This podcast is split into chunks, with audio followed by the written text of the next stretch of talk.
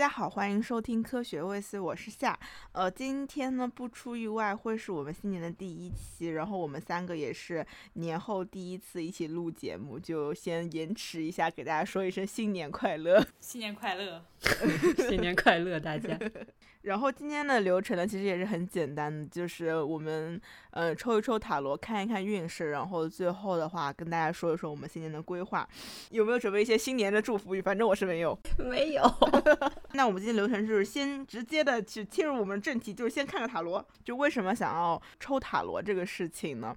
嗯，是因为嗯本台本身就是一个全全相关的节目，这个是其一。另外一个是我们我们三个前年是有一次见过面，见面那一天我们彻夜长谈，然后抽了一个塔罗。我当时就问了一个非常重要的问题，也是我觉得大家很多人都在关心自己的问题，就是什么时候能脱单？可以还有希望吗？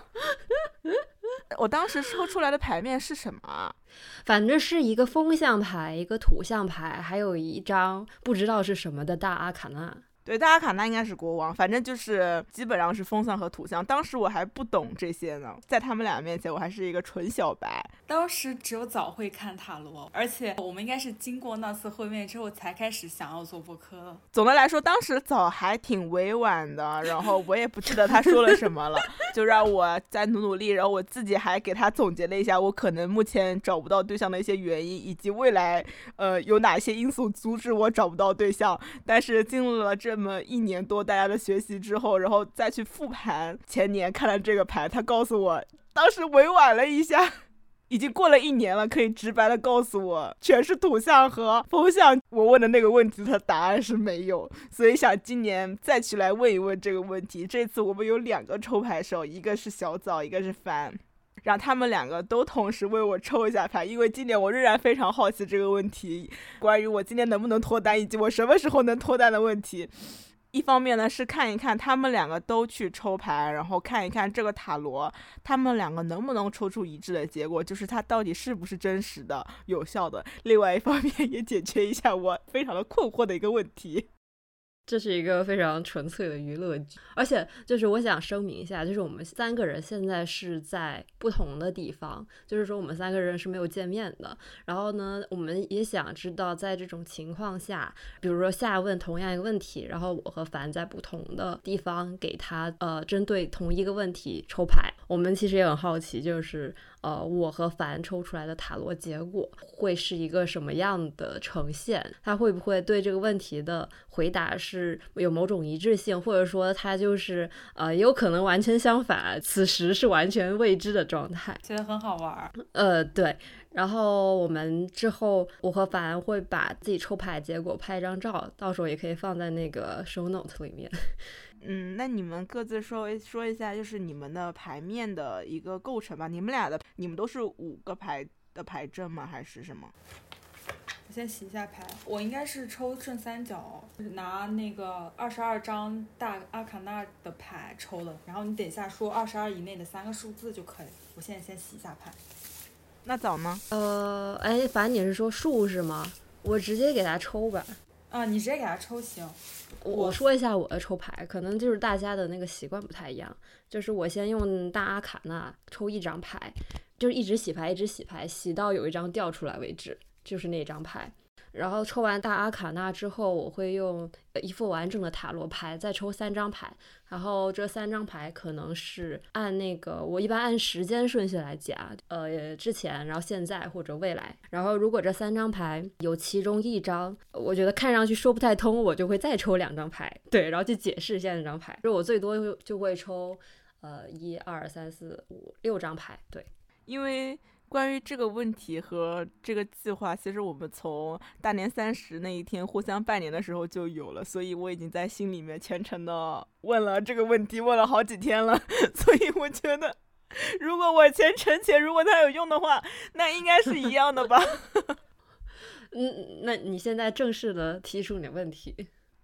哎，那我应该说什么？我应该说具体点，是问我应该问今年对吧？而不是问能不能。你需要有一个嗯时间范围。嗯，那我就今年能不能成功脱单好的，这是真的是一个非常简洁的疑问。我感觉这个是应该很多人都想问的一个问题，但我今天就是私自挪用一下公共资源。我的牌洗好了，我拿那个大阿卡那抽大概你的一个恋爱运势，比如说你今年恋爱运势好或者是坏，然后有是不是很有可能就找找对象这件事情是不是很有希望？就是定一个基调嘛。对对对对对对，我已经想好我的数字了，反正七十三十八，从左开始。哎，你们把你们的牌都抽好了之后发在群里面，让我也看一眼。好的，好的，我这个是以我的对面为正位的。早你抽完了吗？没有。要不凡你等我抽完，然后我们俩一起把我们抽出来的结果发群里。行行，哎，好了，我大卡拿出来了。你们俩的那个三张都是就是分别代表了过去、现在和未来的意思，对吧？我是按那个时间顺序看，我也是会抽两次，我大概会抽六张牌。第一次是抽大阿卡纳，然后也是定基调，然后第二次会抽全部的牌。它因为它有一些就是比如说圣杯啊，或者是别的，还会有一些就是日常，因为小阿卡纳它可能会提示一些日常的细节啊、事物之类的。我的小牌和大牌都已经抽好了，我再抽一个解释牌啊。好了，我结束了，我发我先发拍个照发群里。我可以先说一下我我的答案吗？嗯，你可以，你但是你不要对我太残忍。没有，就我这么乍一看，我觉得这个意思是有，嗯是吗？对，快点发，还愣着干嘛呢？哎那就有意思了。是吗？那你们可可整快点儿吧。我把我的发群里啊。好了，我们俩都同时发在群里了，有截图为证，没有作弊的，你们这个几张图没有一张一样的吧？没有。哎，但是我们都抽出了魔术师，哎，嗯，魔术师就代表了一个新的起点，然后可能性，哦，真的啊？真的。我今天晚上睡不着觉了。但是我抽的是魔术师逆位哦。那什么意思啊？可是凡你不是说就是你的对面是正位吗？他应该就是在对面拍的吧？我不是，我是按照我的方向拍的，我抽到的是逆位。哦，对哦，以我的对面，那我抽的就是正位。对呀、哦，哦，对对呀对，我抽的是那你。赶紧重新发一下。哦，我抽的是正位。对对对对对。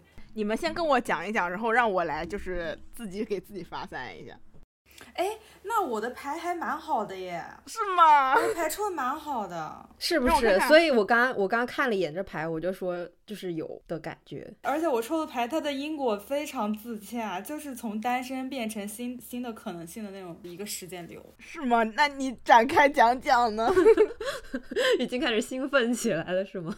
你看啊，我先报一下我的牌面吧。呃，我的过去牌抽的是隐士牌，第一张牌是隐士牌的逆位。隐隐士牌它是一个土象土元素的牌嘛，它就是一个孤独的老者，它的牌面就是很简单的。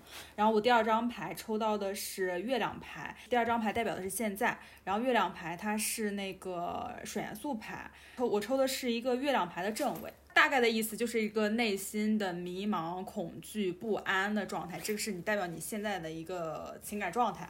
嗯，然后第三张牌代表的是未来，我抽到的是那个魔术师牌，魔术师牌是一号牌。呃，魔术师牌正位一号牌，它就代表其实是它是很多那个怎么说呢，大家卡纳的一个起点，然后它本身也是代表了一种新的可能性、新的起点，然后能量比较正的一张牌。就这三张牌整体的能量顺序就是从偏向内在，然后比隐蔽、比较的孤独，然后逐渐的就是走入迷茫，或者是度过那个迷茫期，然后能量变得比较正向、外放那种状态。我看到那个魔术师的那个全是红玫瑰，还有那个圣杯了。这个大阿卡纳有就是水或者土这种元素之说吗？有的有的，隐士它是土，然后月亮月亮牌它就是水，然后魔术师哦，魔术师是风。魔术师是水星的牌，如果是沾爱情的话，也蛮好的呀，因为就代表沟通比较良好嘛。但会不会也是代表这种理智性的爱情？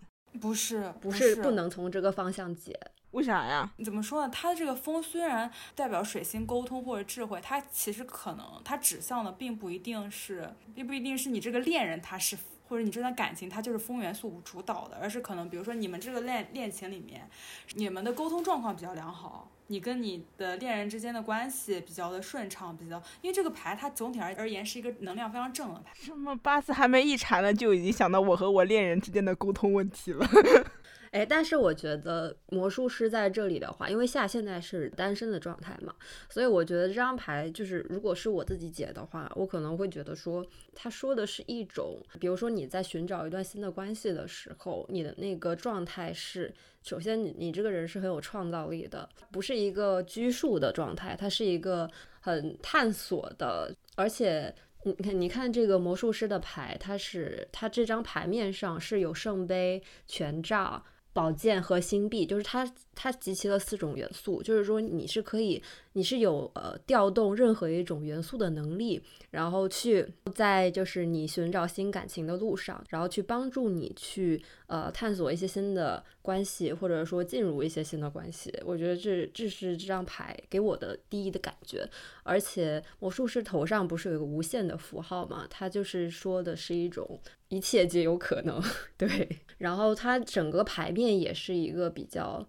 欢欣鼓舞的，呃，正向的能量，对，确实是这样子的。哎，魔术师是一个非常正向的牌啊，那它就会有一些什么样负面的含义呢？就如果你抽到这张牌，大家不太会往负面的含义上去解。那就不想这个事儿了。而且它是一个正位，它不是逆位。逆位的话，它可能会有出现一些负面的含义。但是正位的魔术师，我们一般都会呃往非常积极的、非常正向的能量去解。你不过你刚刚说那个水星嘛，其实我觉得有可能你的这个恋人他可能，比如说你在一个水星主导的场合，或者是你自己自身在水星力量的驱动下，然后找到了你的对象。这个解读方向，我觉得是 OK 的。哦，就是你说他将会遇到，就是可未来可能潜在对象的场所是一个，比如说那种很轻松的聚会，然后就很多人在里面，然后一起聊天儿那种。那我是不是要参加多参加点讲座什么之类的？我 我觉得你可以朝这个方向努力一下。如果你要把它和就是未来潜在的对象挂钩的话，他可能也是一个比较年轻，或者至少心思比较活络，然后思维比较开放，不是那种闷葫芦那种类型，能唠嗑那种类型。哎，水星看起来像是智性恋的感觉，这未必如此强烈的指向智性恋，但是我觉得他可能是说，就是你们的。呃，相处最开始的相处是朋友式的沟通，开始切入的是这种状态。而且水星，其实你在占星里，如果你说你的七公主是水星的话，一般也会解说，呃，就是你的对象是比较年轻，就比较显小吧，或者说长相上比较显小，这反正就是这种，呃，总体来说很风向的那种类型。我的七宫头是天秤。哦，那我七公主是金星，但是你想啊，就是你的七公七公主是金星的话，它其实它说的是你就比如说结婚对象，那可能你这个 并不是你的结婚对象，它只是你的某有很多个，那听起来 更不错了。它只是你今年会遇到的某种类型吧，或者说你你比较容易，就是你可以 start with 这种类型。那月亮牌呢？就是现在的情况是，它是一个。嗯，水象能量比较重的牌，它代表了什么呢？它代表的就是迷茫、不安、恐惧，这样子你内心的潜意识的，或者是你你内心的情感能量是这样的。这个你现在抽到这个牌面，它。就我觉得是一个非常自洽的恋爱的牌面，因为我我很喜欢圣三角的一个牌阵的一个原因就是它里面有因果有时间嘛，有过去就隐士牌，隐士牌逆位嘛，内心非常的就是孤独不安。内心，比如说很闭塞，他就是人经历了自己的一个独处的这么一个经历，嗯，你沉思你自己与自与世界的关系，因为它本身也是个土元素的牌嘛，其实你已经积累一些现实的东西，但是此时你的精神状态走到了一个隐士的这么一个状态，你需要你就自我独处，然后再思考你更多的你与外在与自我或者与什么之间的那种关系，走到了下一个命运之轮，就是也是出现了一个新的转折，这个是隐士牌在二十二个大阿卡纳之间的这个顺序。然后隐士牌的逆位其实就代表身处在一个相对来说可能会比较迷迷茫的状态，然后走到了月亮，就是月亮就是很典型的你的情感世界是恐惧不安的。比如说，如果我们投到这这个问题上来，就代表可能你单身单久了，感受到了一种强烈的孤独。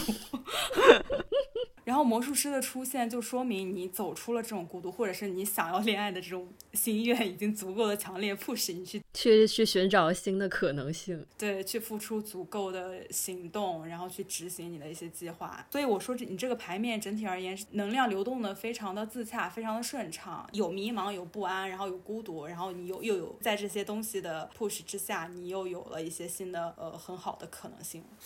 又是又要靠自己努力的，不能躺下的那种。怎么你还期望天上掉馅饼呢？哦，又要靠自己努力的一个感觉了。那我说一下我这边抽到的牌，我抽的一张大阿卡那就是魔术师正位，然后我用小阿呃就是完整的一副塔罗牌抽出来的三张牌分别是：第一张是权杖八的逆位，第二张是皇后的逆位，第三张是命运之轮的正位。对，然后我又抽了两张牌去解释命运之轮。他们分别是权杖三的正位和宝剑六的正位。我定这个问题的基调的牌是魔术师正位。那刚才我们已经说了，就是一个非常的全新的开始，对全新的开始，以及说充满了各种各样的机会。感觉就是你今年可能这种机会是比较多的。首先，我觉得对，然后你本人的状态也是愿意去抓住一些机会，然后去尝试一些东西。就有些时候，可能你潜在的机会很多，但是你本人处在一个不想尝试的状态，那也没辙，对吧？所以就是你问的这个问题，就是还是一个比较正向的那种回答，很有希望。嗯，好的。然后我说一下三张那我另外抽的塔罗牌，我是按时间顺序抽的嘛。第一张是权杖八的逆位。首先，我觉得这是一张权杖牌嘛，那权杖牌是火象的牌，那它会指向一些行动，就是说，我觉得你在过去的阶段里，你是付出了一些行动的，你并不是说躺在那儿啥也没做。我我感觉哈，你你还是有一些尝试的，比如说你下了 下了个 dating app，我下了个小软件。是努力尝试过，尝试过。其实尝试第一个男孩子我就挺喜欢的，然后被他 ghost 了之后，我又新尝试了另外一个人，然后不喜欢另外一个人就 ghost 了另外一个人，然后那个小软件之旅就结束了。就是你还是在这个方面做出过一些行动的，对吧？就是我觉得首先权杖牌它的元素对应的是这个东西，但是呢，它权杖八又是一个逆位，是指没有结果吧？这个牌上，它描绘的是就是八根在飞行的权杖嘛，对吧？所以这是张很快速的牌，那种来得快去的也快，以及说充满了各种变化的这种感觉。所以它也对应到，就是说在你的努力中，你的几次尝试其实都不特别久，对吧？呃，就是很短暂就结束了。然后逆位的。很简单的一个含义就是有它有一个延迟的意思，就是说这件事情过去并没有得到一个结果。哦，那有可能代表你今年新的男朋友可能是你过去认识的人啊？是这样？那那我不想这样呀。不是，又或者我觉得权杖八的逆位是不是因为你行动很多嘛？但多未必代表有效且方向正确。逆位的权杖八可能代表了你的行动太多而杂乱无章，或者说是。就是充满了一些无效行动呗。啊，对对对对对，嗯，没事，反正这就是解释过去的牌嘛。这个事儿你是可以和自己就是过去的一些呃事情中对应对应起来的。然后，那我们就可以说第二张牌，第二张牌是一个皇后牌的逆位。皇后牌我记得是一个很丰饶的感觉。是的，是的，她是一个很有钱、很丰收的一个女性。而且你看她，她牌面上就标着金星的符号。所以是一个跟爱有关的，也未必是和爱有关，就是有关。其实它更对应的是呃金星守护的金牛座那种感觉，就是一个很丰饶的、很享乐的那种感觉。幸好我没有问我能不能暴富，要抽到这个牌逆位，我肯定得 心塞。但是他是说你现在的状态，就是而且是在说你现在对应你问的这个问题的的特定的状态，嗯。你没有因为这个就是损失什么钱财吧？没有，不是说了吗？就是心疼男人什么怎么样，然后为男人花钱哦，心疼男人倒霉一辈子，为男人花钱倒霉三辈子。哎，我想问，就是就是你现在的状态，你现在对于找对象这个事情，你本人的一个状态是什么样子的呀？就是挺想找的呀，要不然也不会问这种问题。但我确实目前也没有付出，就是过完年回来之后没有付出什么实际的努力。但是我可能因为没有对象了，所以我自己在心里复盘，就觉得我适合哪些人，不适合什么样的人，哪些人以前我觉得我会心动的，现在已经不会了，是不是这样？因为女皇牌它的就是正位女皇牌，它代表的是一种非常内心舒适、稳定的状态。如果你在就是恋爱的里面抽到这张牌。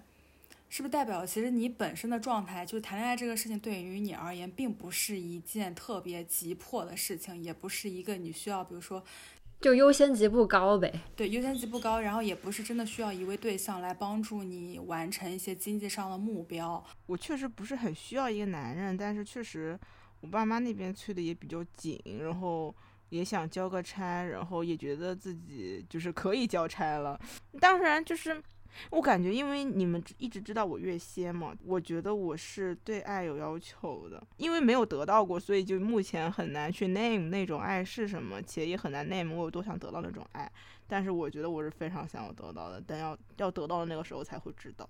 我感觉这个逆位是不是有点代表，其实恋爱对于你而言是种锦上添花，但是这种锦上添花是有助于帮助你实现内心稳定的。嗯，对，很有助于帮助我实现内心稳定吧。我就是想像大部分人一样过普通的幸福的日子。反正我现在没有对象，我其实一个人过得也很开心。如果说观察身边一些人的那种状态的话，可能那种谈恋爱的状态也不是我想要的。但是我觉得我会想要找到一个心灵上可以依偎的人，心灵和身体上可以依偎的人。感觉这个是，如果看到这种情况呢，会觉得比较羡慕吧。别的都还好。那我我觉得就是这张牌。好像如果说逆位的话，至少可以说你对这个现状是不满意的。因为正位的话，它是一个很沉浸其中、很享受的状态。那它逆位了，你至少是说明你在这个问题上，你是对现状其实嗯感到不是非常满意的这种状态。确实是要不是我要不要满意，我也不会问了这么多年呀，一直在问这个问题。就是按照你的描述，其实正位的女皇牌是你的理想状态吗？然后你逆位，其实代表你的你对于你的理想状态目前来说是有点是有阻碍的。就很多人会觉得，比如说女皇牌这种丰饶的很俗啊，或者怎么样。但我就像我一贯的品味一样，我就是很喜欢很热闹的，然后济济堂那种东西。嗯，我刚才突然还还想到，就是有另外一种解法，女王牌这张牌就是给我感觉是很物质的，对吧？就这个很它是很实际，就是。他享受的都是那种很感官的，很没有什么精神上的东西，但也不是说他没有精神，他就是一个非常纵情享乐的这么一个状态。但是你刚才说对，可能对你即将走入的感情抱有一些想象，就是你越关于你越些的那种想象，所以我觉得那种想象的东西是纯精神上的，嗯，或者说它是一种幻想。这是根据你的你的月仙，你的一种情感需求，呃，但是它它未必能落地到生活中，或者说它和女王牌代表的那种很实际的、很物质的、很贴近生活的东西，它是可能是。在反面的，比如说有些人，他可能我找对象，我有一二三四五条条件，然后这些条件包含对方的学历怎么样，对方家境怎么样，就是他会有一些很很清晰的以及很实际的可以量化的这样一种要求。那现在你是没有这种东西的，你对你理想感情的一个想象，首先是呃偏水象比较多，呃，而且并不是一个很实在的东西，并且你本人也不是很确定。你要说到这个，其实我想到另外一个事情，就是其实金星它其实是代表享乐和愉悦嘛。我以前会 crush 那种男生，都是挺会玩的那种，就会带你玩，然后会带你有新的见识，然后带你去尝试一些没有尝试过的东西。你觉得这个就是完全一个 brand new world，就完全新的世界。但我现在。我感觉我好像自己就已经满足了一些自己的这种情况之后，嗯，我感觉我现在就是就想好好过日子，你知道吗？我想找一个人，就是可以一起睡觉、过日子、买菜的那种。嗯，就是你的金摩羯的需求逐渐盖过了你月蝎的需求。当然，然这中间我是要能感受到生活中的爱的。我可能现在的需求是水和土的需求，感觉我已经不再去寻找一些那种很属于年轻人那种非常时髦的美丽的爱好了。享乐式的愉悦已经不再是我所需要的了。我记得我以前是那种，比如说一个男生。就用无人机拍你，或者说是带你去他常去的咖啡馆，反正就是有一种非常不切实际的浪漫的时候，我会对那种东西心动。就真的没什么，没怎么见过世面。哦，那你确实相当没有见过世面。现在已经不太会了。就没见过世面的时候，觉得我操，好浪漫呀！成长。所以说，夏海是个月亮水象嘛，能被这些东西就是呃唬住，曾经蛊惑过。笑死我了！嗯，别说，就是我，我同样作为一个月亮水象，在我更年轻的时候，这真的非常非常年轻的时候，大概是我，嗯，我想想啊，应该是我小学的时候打网游，然后就那个时候不是游戏很很新，在那个上面找对象嘛？啊，对，还可以结婚的那种。对对对对对，就是对，然后你就会谈一些很莫名其妙的网恋，但是我就是会被这些所谓的什么甜言蜜语鼓的那个五迷三道，真的是，我记得一个很清楚的事情，呃，虽然这个真的是我 personal 的黑历史，但是 没有关系，大概的剧情呢就是。呃，我当时那个就是网恋的对象，然后反正就是一个很不靠谱的人吧，就是他跟另外的女孩子也在就是搞得不清不楚的吧，就是你要你要放在现在，你说出轨也可以。那个时候就是我们俩之间会互相称情侣之间的那种称呼，就是有那种一对一关系的，但是他又和另外的女生就是有一些。嗯，比较过界的一些行为吧。然后那个时候被我发现了，我当然就极其的生气以及伤心，然后就 跟他对线。然后他后来取得我原谅的一个方式是，就是那个游戏里不是有那种。喇叭道具嘛，它是要钱的。然后如果你使用那个道具，你是可以就是在世界频道里发那个广播，对吧？就是等于说你 你没有说完，我已经开始想笑了。你让我讲完。然后呢，他就在世界频道上给我道歉，然后对不起，我爱你这种东西，对不起。然后你感动的一塌糊涂，不是我感动的一塌糊涂，就是就是你知道，你当时会特别吃这一套。呃，你会被那种他营造出来的很浪漫的东西，真的是非常非常的买这一套的账。对我作为一个月亮水象，最初的 情情路历史 非常原始初级，以及没有受到其他东西干扰的一个月亮双鱼的形态，就是我那个时候，你完全可以说是一个恋爱脑。就是我因为小学生嘛，也没有什么钱，呃，我去买早餐的时候。然后，比如说我妈给我两块钱，我就买一块钱早餐，省一块钱下来，然后把这钱攒着给她买充那个游戏点卡。嗯，对我就是这种人，我都好感动了。我想起来，更我为自己感到不耻的就是，我连比如说一起出去玩，我问他吃什么，他说我附近路上有一家吃过的很好吃的餐厅，带你去吃。我连这个都会被击打到。月亮水象真是好没救。初对啊，就是初中级的月水，这感觉真的很好拿捏。哦，就我啊，他连这个都知道，他真的好牛逼。此时就是反作为一个月亮风向，发出一些不耻的评论。对，就是这些小恩小惠就把你们打发了的感觉。我现在已经不会被这些小恩小惠打发了，这就是我的成长。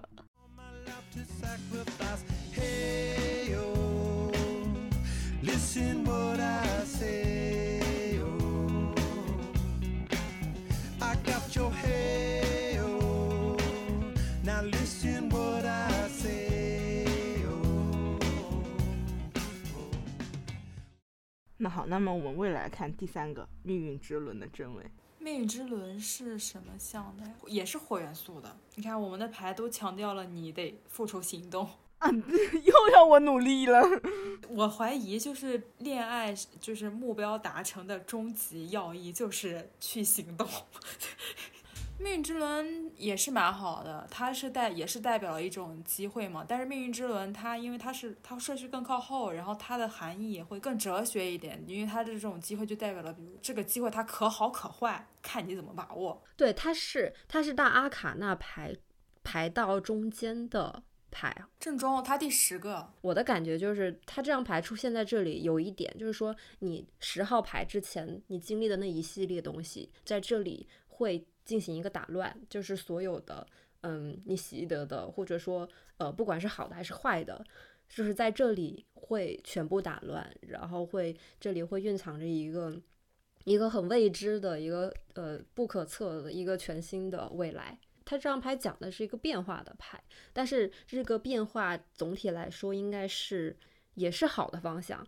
呃，然后它也是代表一种可能性，但我觉得这个可能性是更宏观的一种可能性，就是比起魔术师来说，魔术师代表的可能性会更加的具体，而命运之轮，其实你听一下，你这个它这个牌的名字就是，呃，可能比如说你的人生走到了这个阶段，然后它会开始带你到下一个阶段，然后你可能就是从此，呃，开启一个你在这个问题上的一个新的阶段，听起来我要结婚了的样子。嗯，那倒那倒也不至于，就是一个 还是在说可能性，觉得。你看它这个牌面嘛，它的牌面上面就是一个轮转的牌，然后这个轮转的圆盘四周会有就各种各样力量的象征，而且命运之轮是魔术师的，就是下一个循环的对应牌，嗯。我给你念一下那个解牌上说的，我觉得其实就是说的挺好。他他说命运之轮的正位是可能代表忽然而来的幸运、即将转变的局势、把握命运给予的机会、意外的发展、呃不可预测的未来、突如其来的爱情运的变动。它正位时偏向的是一种好运，然后以及你本人喜呃喜闻乐见的一种安排。但是命运之轮，嗯，它这种机会是一种偏向顺利，但是呢，对于结果仍然是未知的一种状态。对，那这是一种趋势，但是没有一个确定的信息。呃，然后我感觉它出现在这里，以及对应着那张魔术师牌，我觉得其实就是你要用魔术师的那种方式去抓住命运之轮给你带来的这个机会。哦，就是我要用自己的努力抓住命运带给我的变化。对，然后你在这个问题上就会朝正向的方向走去。而且在那个就是一个循环里面，命运之轮是魔术师的一个对应牌嘛，它是一号牌到十号牌，就感觉就是有可能你的这段恋情就是对于你来说会比较重要，对于你的人生来说比较重要的感觉。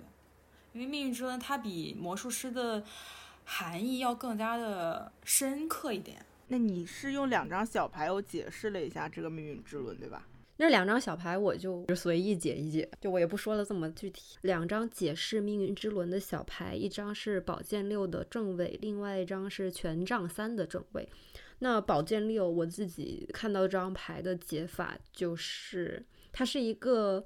渡河这么一个动作，牌面上是一个人撑着一艘船到这条河的对岸，然后呢，这条船上是有六把宝剑插着的。我觉得它首先是有一个向远方靠岸，或者至少是向对岸驶去的这么一个意思。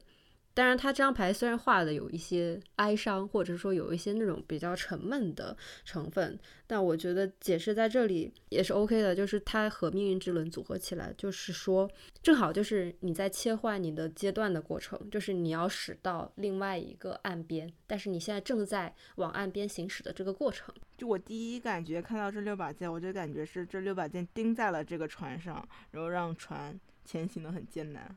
它可能描述的是一种，比如说你有一些低潮，或者说它是呃，或者说这个这个你渡河的这个过程是一个难的过程，它不是一个很轻松的过程。但是我觉得和命运之轮以及你前面的这些牌合起来解的话，我觉得还是得看它就是呃驶向彼岸的那个意思更多一些。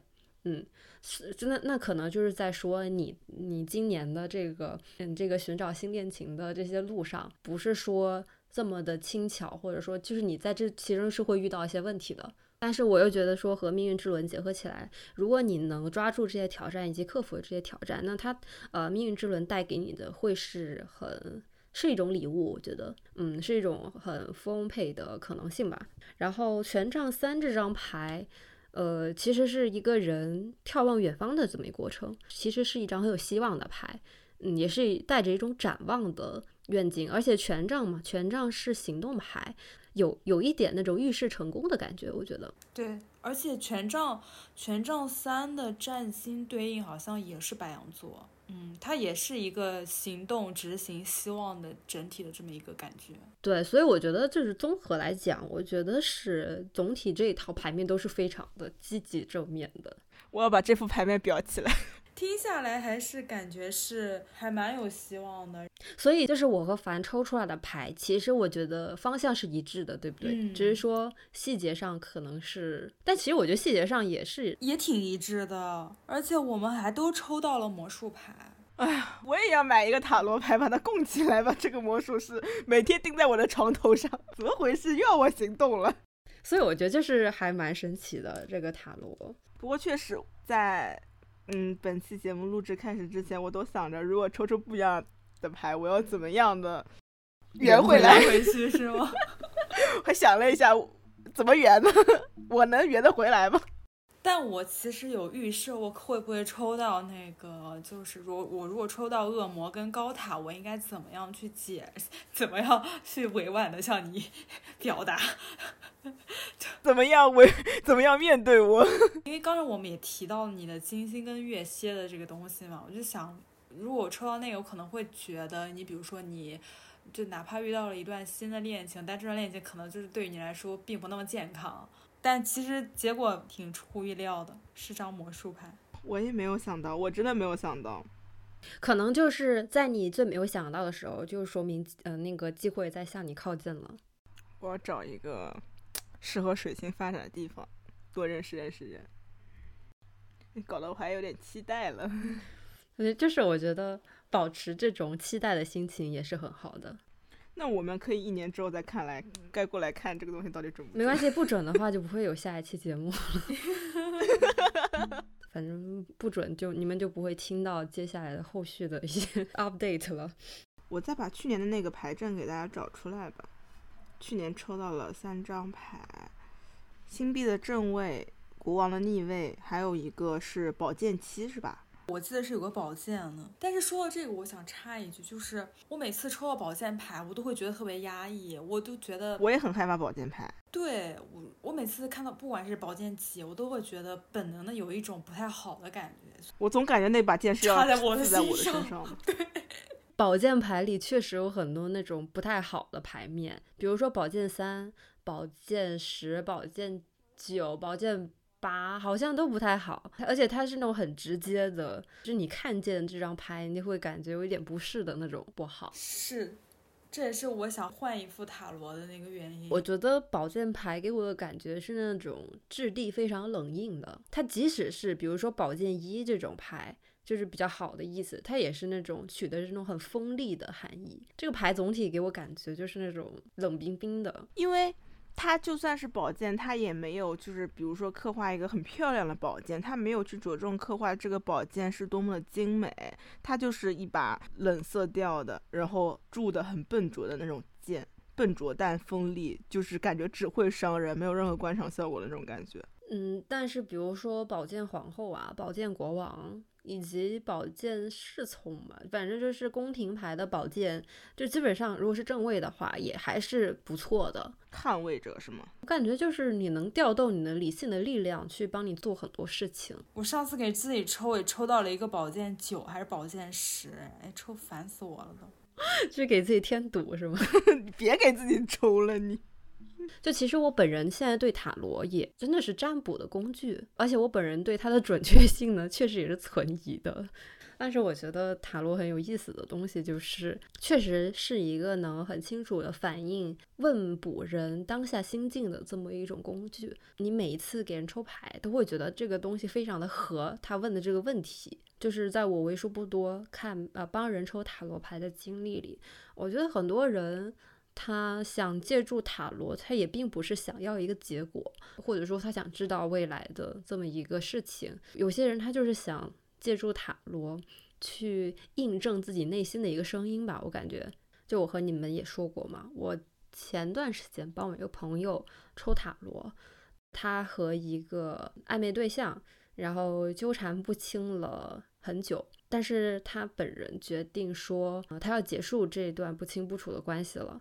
然后他来问我的问题是：我在今年我可以结束这段关系吗？他问的是这个，就是我可以吗？他也和我说，他就是想借助塔罗的力量去帮助自己坚定的去做出这个选择，以及说让他坚定的把这个选择执行下去。所以我觉得他其实很明显，就是说他看这个塔罗，他并不是想要一个结果，他只是想要一个。你要说确实是安慰剂，确实就是一个很纯纯粹的安慰剂，一种心灵力量的这么一种东西。然后我还可以再说一个例子，这两件事情说的是同一个事儿，但是它的表现形式是不一样的。二二年的时候，二二年五六月的时候，我当时和我对象在一块儿嘛，然后我就跟他说。你要不要问我一个什么事情？我用塔罗给你占占一下。然后他没有什么事儿问我嘛，然后他就拿了一个很客观的问题问我，因为当时以太坊的价格大概是两千多美元，然后那个时候是一个嗯从高处跌下来，但是呢又没有震动的幅度很大，然后就它一直持续在那个阶段的一个阶段。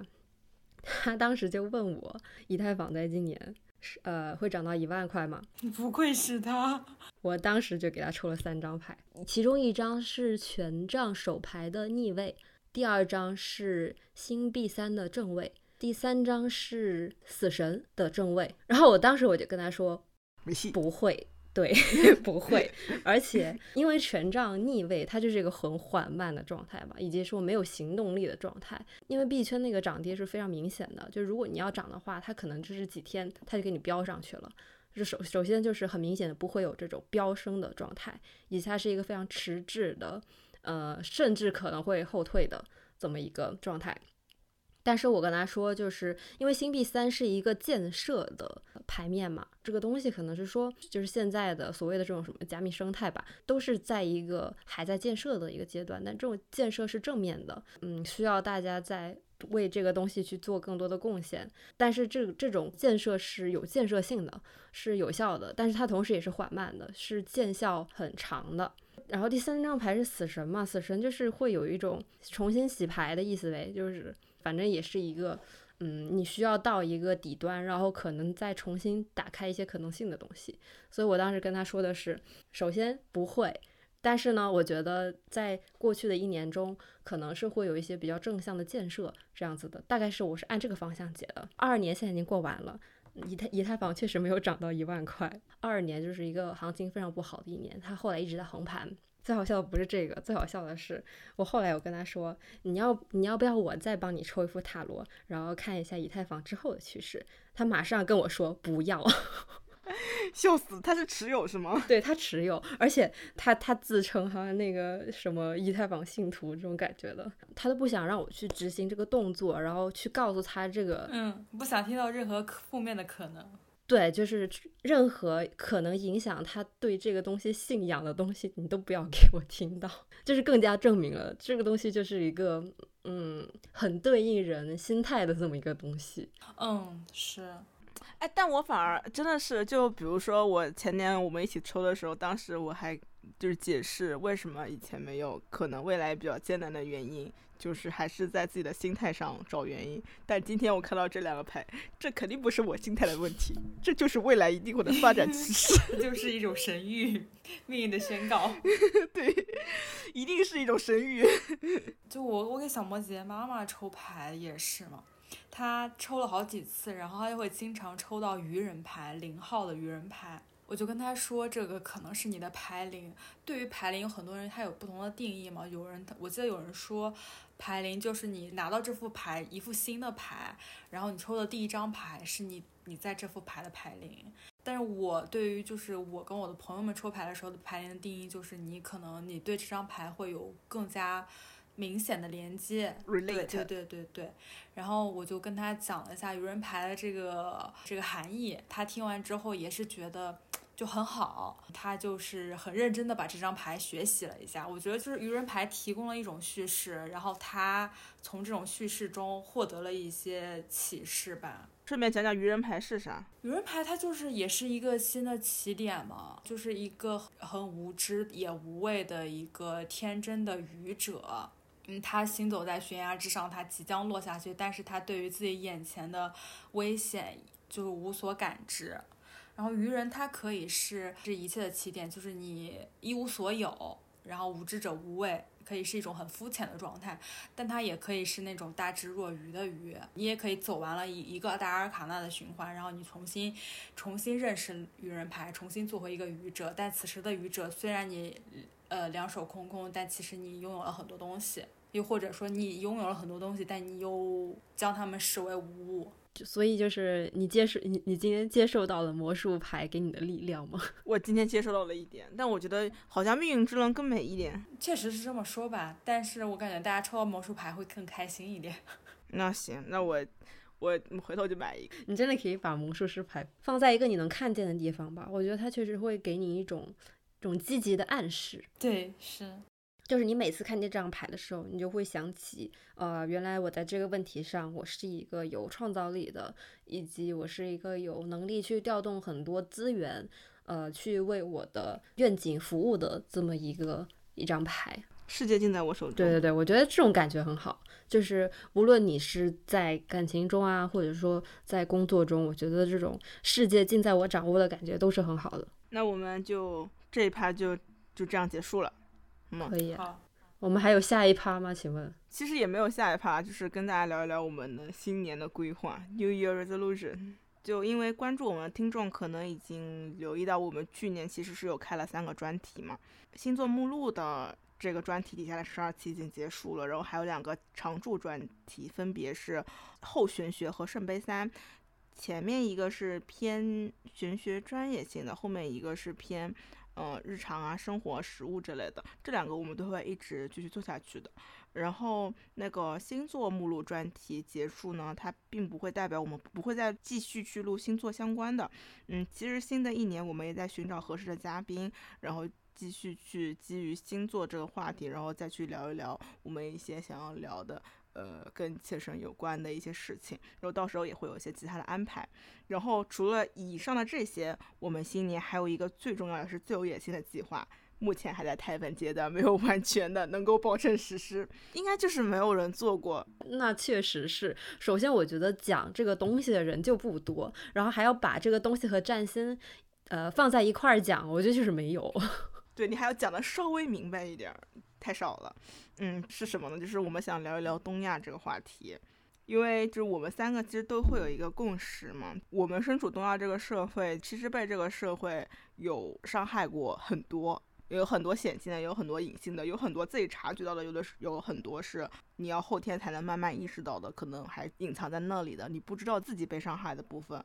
然后，但是我们却还是会有这样的身份认同，就我们依然觉得自己是一个东亚女。